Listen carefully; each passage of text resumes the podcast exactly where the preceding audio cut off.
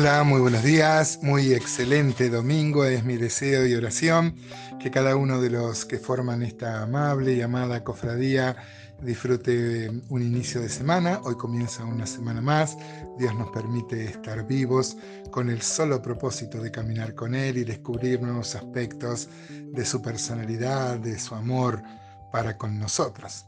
Hoy comenzamos el capítulo 2 de este apasionante libro de Eclesiastés y hemos encontrado que el predicador redunda mucho en los conceptos. Habíamos dicho que todo era vanidad, era el trabajo, la obra de las manos, este, la sabiduría. Y en este párrafo vamos a leer 11 versículos porque en realidad el predicador es muy redundante. Es más, en los dos primeros versículos del capítulo 2 va a decir que eh, ni, la risa ni los deleites, este, que él no se privó de ninguno, pudo traer verdadera satisfacción a esta alma insatisfecha. Eh, decíamos en los días previos que esto es la preparación del Evangelio. desde el versículo 3 al 11 él va a ampliar cómo va a describir que tuvo riquezas, tuvo siervos, tuvo oro, tuvo mm, gente que le tributaba mm, impuestos, eran subsidiarios, este, el reino fue muy grande y si bien tuvo sabiduría humana, no encontró en, todo lo que hizo, ni aún en el deleite, porque acaba de decir que no se privó de nada, diríamos hoy, tuvo mujeres, tuvo música, este, tuvo lo, que toda una persona podría eh, enumerar, que me falta tal o cual cosa para ser feliz. Pero como descubre el Evangelio, y fíjese qué diferente, ¿no? El apóstol Pablo va a decir en 1 Timoteo, capítulo 6, que entre tanto que tengamos sustento y abrigo, estemos contentos con esto. Como es realmente parecería contradictorio, ¿no? El Evangelio nos llama a mirar a las cosas como son en realidad, a valorar las cosas como una provisión de Dios, a ser generosos, a no acumular.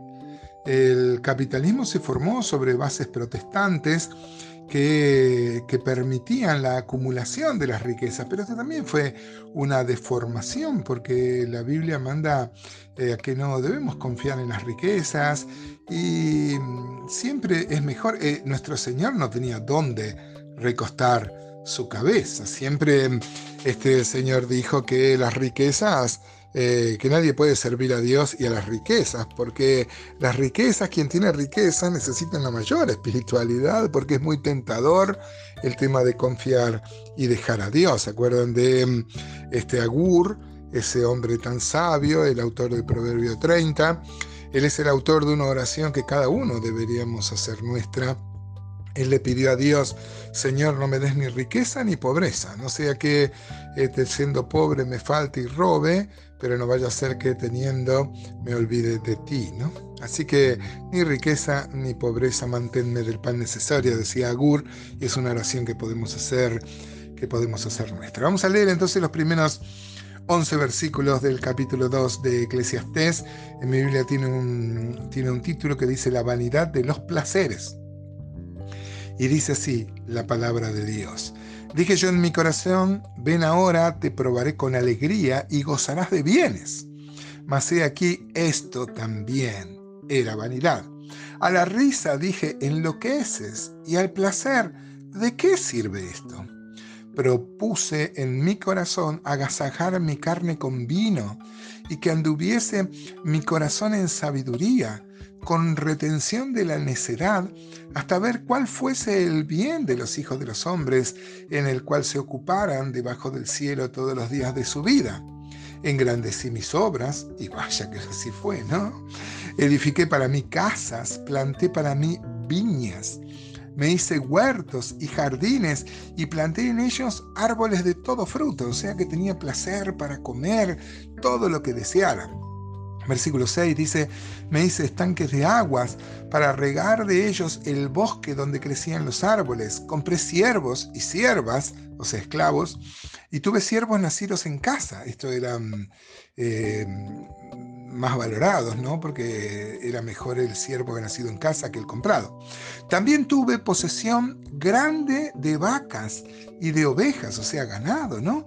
Más que todos los que fueron antes de mí en Jerusalén. Me amontoné también plata y oro y tesoros preciados de reyes y de provincias.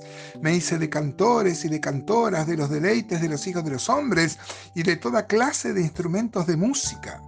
Y fui engrandecido y aumentado más que todos los que fueron antes de mí en Jerusalén. A más de esto conservé conmigo mi sabiduría.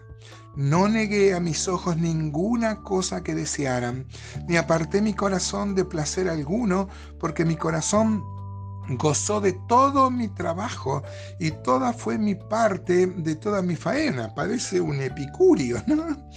Y dice el 11, miré yo luego todas las obras que habían hecho mis manos, este deleite, este gozo, esta risa, y el trabajo que tomé para hacerlo, y aquí todo era vanidad y aflicción de espíritu y sin provecho debajo del sol. Salomón sigue experimentando que esas cosas no proveen al hombre la verdadera felicidad. Lo vamos a decir muchas veces en estas mañanas, si uno no es feliz con lo que tiene, tampoco va a ser feliz con lo que, con lo que le falta. ¿no?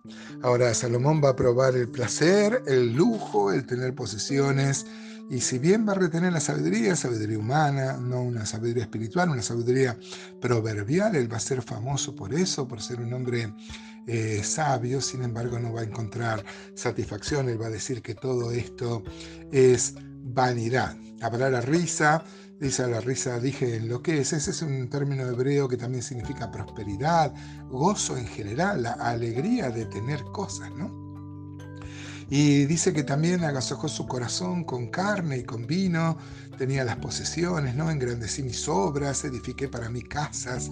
Cualquiera diría, este hombre es realmente feliz, eh, pero no. Eh, va a decir que todo eso era vanidad.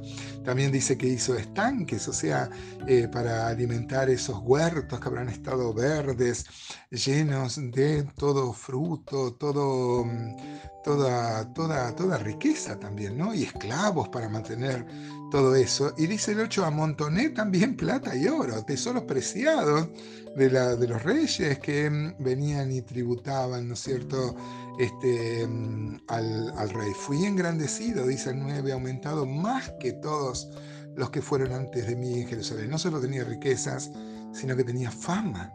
La gente eh, alababa. Dice Freud que el líder es líder porque llena el ideal del yo de la masa.